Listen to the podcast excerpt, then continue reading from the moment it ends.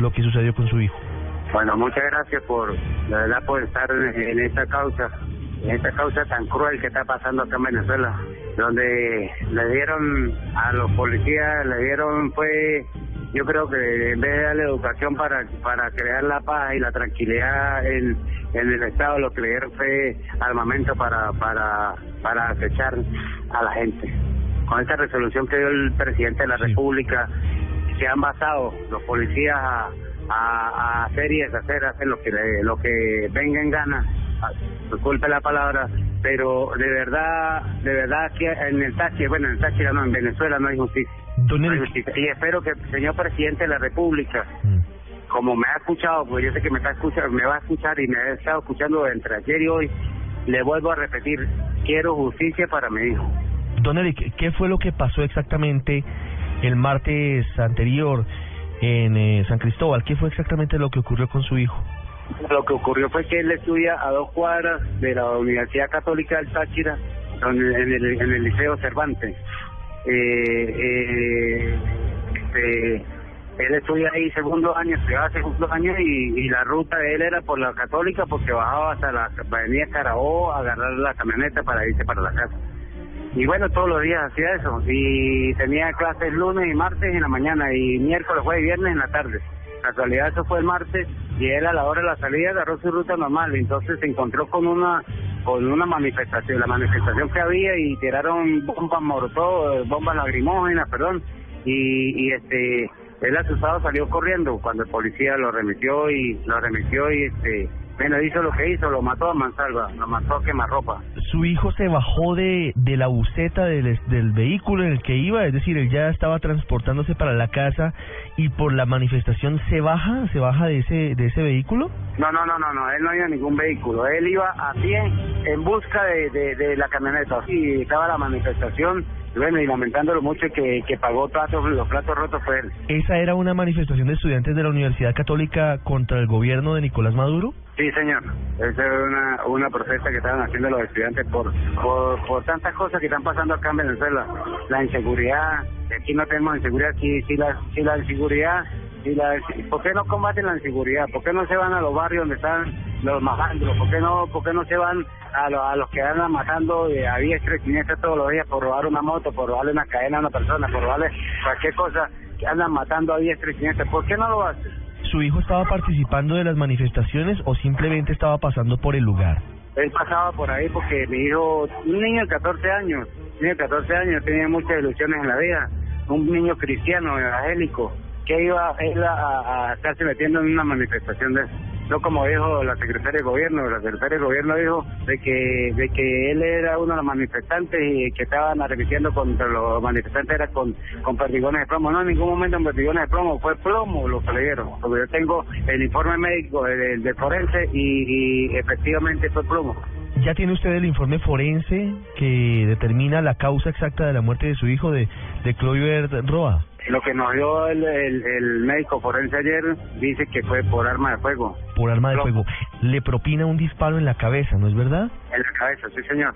Una versión oficial que es diferente a lo que había dicho la ministra del Interior, Carmen Meléndez, ministra de Venezuela, que dijo que supuestamente era que los policías estaban rodeados por los manifestantes y que en defensa propia habían disparado una bala de goma. Una bala de goma no le rompe el cráneo de esa manera. Eh, la ministra dice y la, y la ministra dice que, que, ellos estaban teniendo bala de salva y que estaban los encapuchados, que estaba que fue las posiciones que mató al niño, de que fue metieron hasta guerrilleros en esto, que que el niño no era ni chavista ni ni, ni opositor ni nada, era un niño, simplemente un niño un niño cristiano, un niño que un niño cristiano que lo que tenía era ilusiones de salir adelante, de ser de ser un un director deportivo, de ser muchas cosas en la vida, ¿entiendes? Y era hasta escabo, jugaba básquetbol, era un niño muy sano. Fuera un niño que fuera de la calle lo, entendería, pero no era un niño muy sano para que lo hubieran involucrado en esto. Y de verdad le pido a las autoridades competentes de que no nos vamos a quedar tranquilos hasta que esto no se aclare completamente. Eric, ¿cómo ha recibido San Cristóbal esta dolorosa noticia del asesinato de su hijo? ¿Ha habido manifestaciones, marchas, movilizaciones? Es increíble la cantidad de personas que me abordan y me hablan y que que bueno mucha gente que en el pueblo de, del Táchira hay compañeros de los estados hay de diferentes eh, universidades que están consolidados con la causa que está con lo que está pasando. Eric su hijo no formaba parte de ningún grupo activista político usted dice era un niño que tenía sueños y que pasaba por el lugar y que fue asesinado por policías al servicio de, del gobierno, al servicio del régimen de Nicolás Maduro. ¿Usted y su familia qué van a hacer en adelante? ¿Ustedes eh, cómo ven el futuro luego de esta dolorosa noticia de, este giro que, le, que les da el destino por cuenta de, la violencia que se sigue apoderando de, de las calles de las ciudades venezolanas? Vamos a esperar los, voy a esperar los resultados de, de las autoridades competentes, a ver qué, qué en qué eh, termina esto para, para hacer la respectiva denuncia la respectiva denuncia porque eso no se puede quedar impune.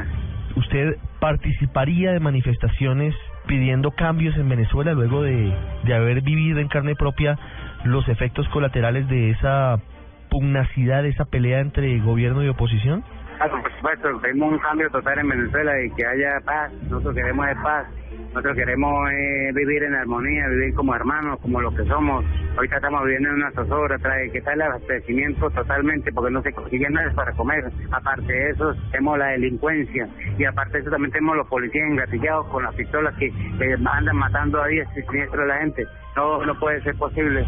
Don Eric, lamentamos mucho lo ocurrido con su hijo Juan Cluber Roa, una víctima más de la violencia que tiene que ver con las profundas diferencias políticas en, en Venezuela.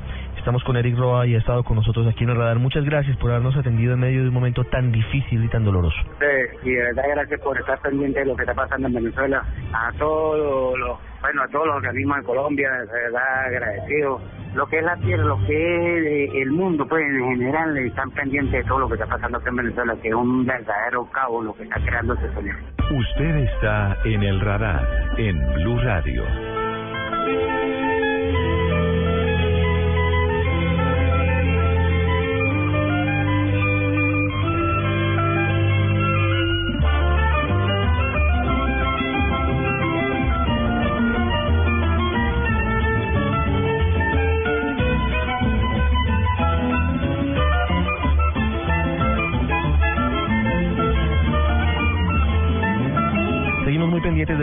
En Venezuela. Ahora nos atiende amablemente desde ese país Gerardo Carrero, que es el padre de un joven que tiene el mismo nombre, precisamente, que estuvo durante varios días en un sitio que se ha convertido en un mito urbano para algunos y en una dolorosa realidad de la represión a cargo del régimen de Nicolás Maduro para otros. Hablamos de lo que llaman la tumba, que es un sitio que está a cargo del Servicio Bolivariano de Inteligencia, en el que se mantienen detenidos a varios manifestantes en contra del régimen bajo condiciones muy dolorosas.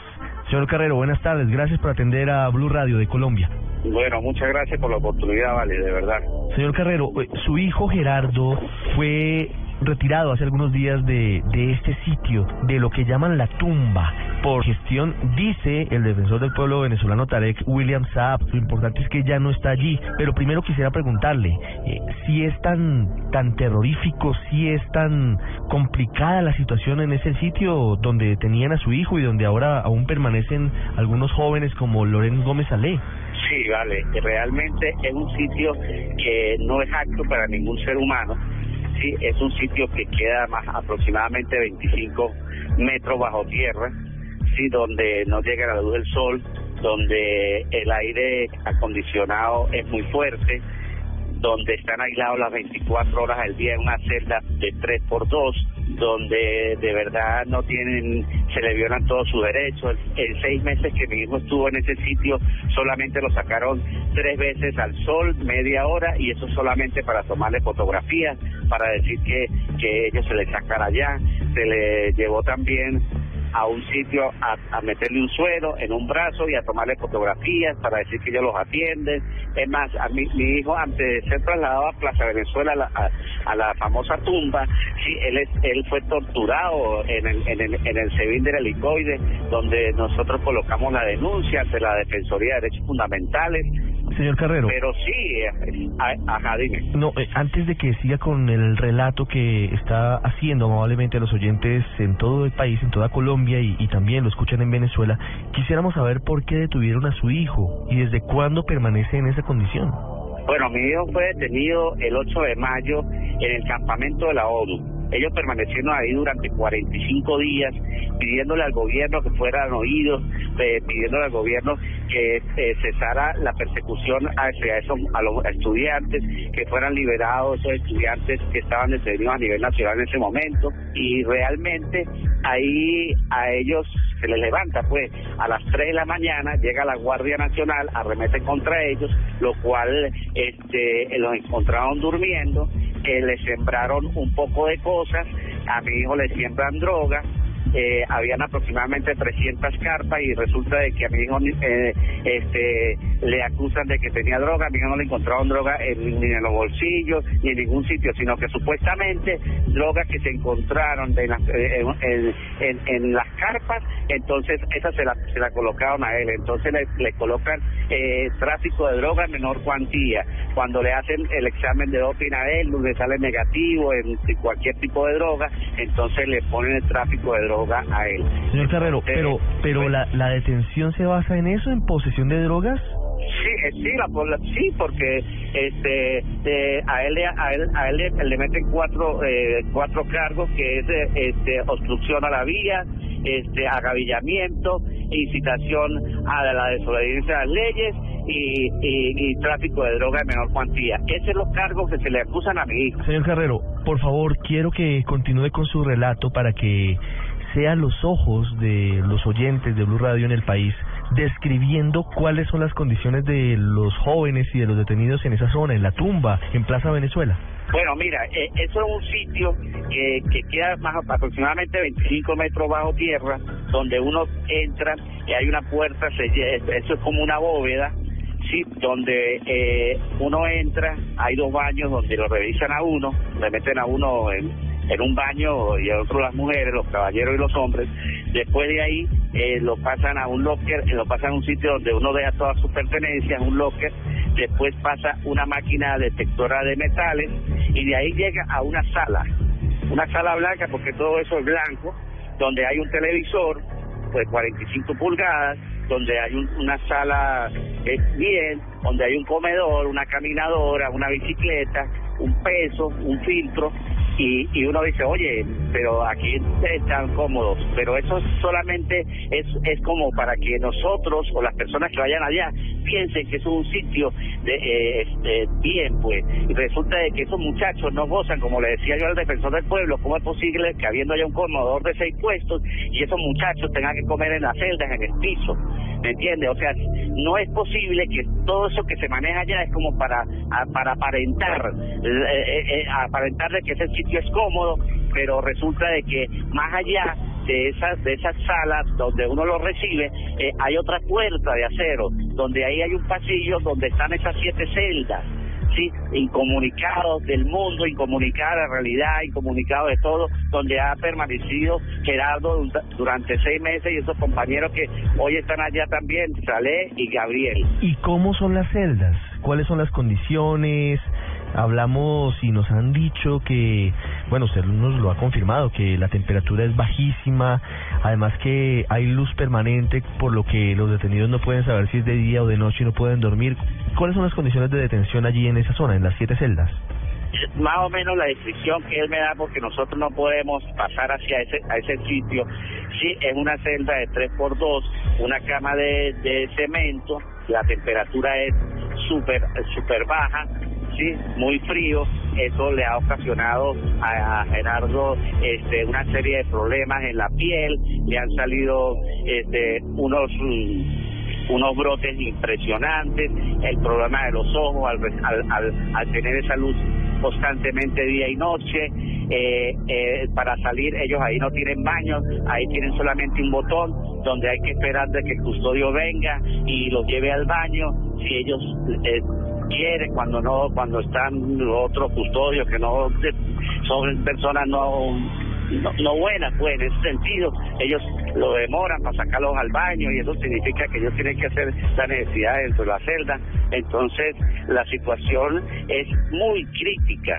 sí, a ellos no ven, eh, no salen de ese sitio, por eso es que nosotros no dejamos de ir a la visita, porque la única, el día, la única hora que ellos salen de, de, de esa celda es el día que uno va a la visita. Sí, más nada, el resto permanece las 24 horas al día asilados allá en esa soledad, eh, con ese frío, eh, bueno, de una manera inhumana. Pues. Don Gerardo, ¿a ellos los torturan de otra forma distinta a las condiciones dificilísimas que tienen en las celdas? Es decir, eh, Gerardo fue objeto de, de acoso psicológico o de lesiones eh, físicas. No, lesiones físicas no, realmente este por ese lado ellos ellos eh, mi hijo me ha dicho que en ningún momento ninguno de, esos custodios este ha llegado a levantar la mano o a o a, o a pegarle no no nada de eso allá realmente este ellos están viviendo esa tortura psicológica ese ese aislamiento y qué más que estar 25 metros bajo tierra es una tortura psicológica. Pues. Claro, es decir, ¿ellos bajan en ascensor a las celdas?